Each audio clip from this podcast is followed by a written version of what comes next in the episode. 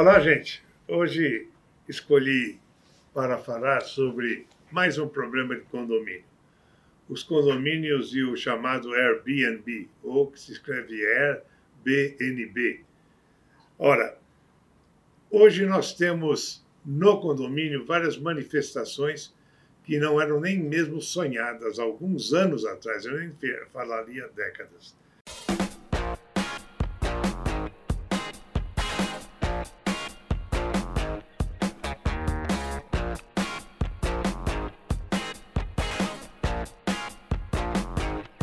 A Airbnb é uma plataforma online de hospedagem na qual os interessados podem se hospedar em quarto ou em casa por curta temporada.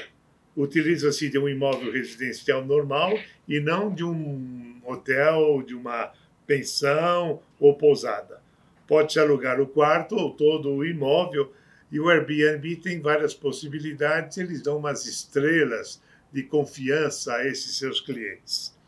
A questão nos condomínios estritamente residenciais diz respeito a esse choque de realidade mormente no tocante à segurança dos condomínios. Há, sem dúvida alguma, uma quebra de segurança, porque nós passamos a ter hóspedes por poucos dias que não são conhecidos no local, e ali nós temos um zelador ou um síndico que não tem como fazer uma fiscalização sobre quem está ali se hospedando, porque é uma hospedagem no local. Não existe uma proibição específica na lei, ainda porque, quando a lei foi formulada, a lei de condomínios no Código Civil e as leis posteriores, não tínhamos esse fenômeno que é muito recente. Ainda estamos nos acostumando com esse sistema. Em princípio, seria regulado pela Lei 11.771 de 2008, que trata de hospedagem de casas de pousada e hotéis, e não de casos de condomínios estritamente residenciais. Os condomínios, o problema é que o locador ou hospedeiro está locando o prédio e não apenas a sua unidade, as áreas comuns, a piscina, salão de festa e, e todas as facilidades que esse condomínio tem não há que se dizer que quem vai se hospedar não pode usar essas áreas comuns. Ora, o, os condomínios residenciais não têm permissão para explorar comercialmente suas unidades. Caracteriza-se, a nosso ver, um desvio de finalidade. Portanto, o condômino que insiste nisso, ainda que é divertido, ele está transgredindo uma norma condominial, que é a norma que determina que o prédio, o edifício, o condomínio só pode abrigar moradores, quer sejam proprietários, quer sejam locatários.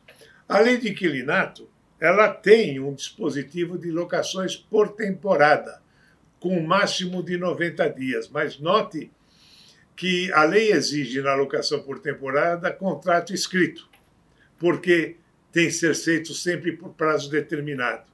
E esses contratos de hospedagem são informais e não são escritos. Portanto, nós não podemos dizer, como alguns sustentam, que esta breve hospedagem seja uma locação. Ah, cabe ao síndico assegurar que a entrada e saída de pessoas não vai causar constrangimento e nem quebra de segurança, bem como desconforto aos demais condôminos. É importante, portanto, uma comunicação prévia. A nosso ver, uma situação de emergência exige uma assembleia em que os condôminos, por maioria simples, digam que, sendo o prédio estritamente residencial, não se pode admitir uma hospedagem de curta permanência. Mesmo porque sabemos nós a que ponto se pode levar uma hospedagem por curta permanência. Tudo em torno da função social da propriedade. Dirá então o condomínio, mas eu tenho o direito de usar o meu prédio? Eu tenho o direito de usar o meu apartamento? Sim, tem. Só que no condomínio existem restrições maiores que os direitos reais de vizinhança. O condomínio tem que se adaptar à vida social e essa hospedagem de curta temporada é uma desadaptação da finalidade do condomínio. A propriedade deve ser utilizada segundo a sua finalidade social e a finalidade social do condomínio residencial não é a hospedagem por poucos dias. A locação por temporada, portanto, como nós já vimos, ela não se amolda com o devido respeito aos que defendem o contrário, não se amolda essa hospedagem do Airbnb e outras empresas congêneres que já estão surgindo no mercado internacional. Leva-se em conta a, a, o sossego, a segurança e o bem-estar do condômino. É necessário, no regime condominial, normalmente no regime de apartamentos, nos chamados loteamentos fechados, que se aplicam também o bom senso. O bom senso é essencial em cada caso concreto. Restringir o uso de áreas comuns a esse tipo de locação não será certamente a solução. Há, portanto, muitos riscos para uma hospedagem curta e esporádica com desconhecidos em condomínio estritamente residencial. Quanto menor o condomínio, mais problemática ainda a situação. Nos condomínios grandes, então, perde-se a noção de quem está entrando ou saindo. Na verdade, o síndico e o zelador não são recepcionistas de hotelaria e nem podem ser transformados como tal. O morador não pode ser tratado como hóspede.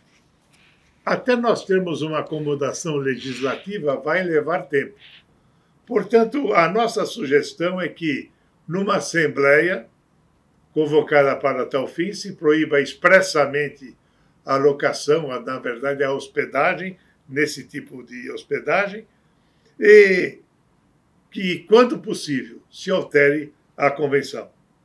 É um sumo incômodo para o condômino divisar-se a cada dia com hóspedes desconhecidos na sua residência. Mudar a destinação do condomínio é possível, sim. O condomínio pode ser misto. Isso dependerá de cada condomínio, mas isso requer uma mudança ampla de convenção e é cara. Duvido que, como regra, algum condomínio residencial queira mudar a sua destinação. A verdade é que utilizar essa modalidade de hospedagem sem o aval do condomínio é uma infração à finalidade do seu uso e caracteriza aquilo que o código diz na parte de condomínio, o condomínio antissocial, que pode ficar sujeito a multa e outras penalidades. Nós descrevemos isso com detalhes na nossa aula de direitos reais. Eh, eu lembro também que há um alentado parecer da OAB, da Ordem dos Advogados de São Paulo, da Comissão Especial de Direito Condominial, que sufraga totalmente esse nosso entendimento. Essa hospedagem não é permitida, salvo mudança na convenção. A convivência em edifícios e condomínios é mais complexa do que simples direitos de vizinhança, do que simples convivência social. A maioria dos condomínios traz referência expressa à finalidade exclusivamente residencial. A jurisprudência já tem se mostrado uh, dúbia nos poucos julgados que ali chegaram. Na verdade, espera-se que haja uma acomodação dos interesses. Cada caso concreto pode ser diferente pode exigir uma solução diversa, mas a nossa opinião é exatamente essa. A regra geral é essa que nós aqui expusemos. Uma Assembleia que proíbe expressamente e depois, quando possível, uma alteração na Convenção. Até a próxima. Obrigado. Oi, pessoal. Espero que vocês estejam gostando desse nosso novo canal. Compartilhem com os amigos e colegas, sugiram temas não se esqueça de colocar o seu like e inscreva-se no canal. Vamos falar de direito e de algo mais. Vários assuntos que vão interessar direta e indiretamente ao estudante e ao profissional do direito. Até a próxima.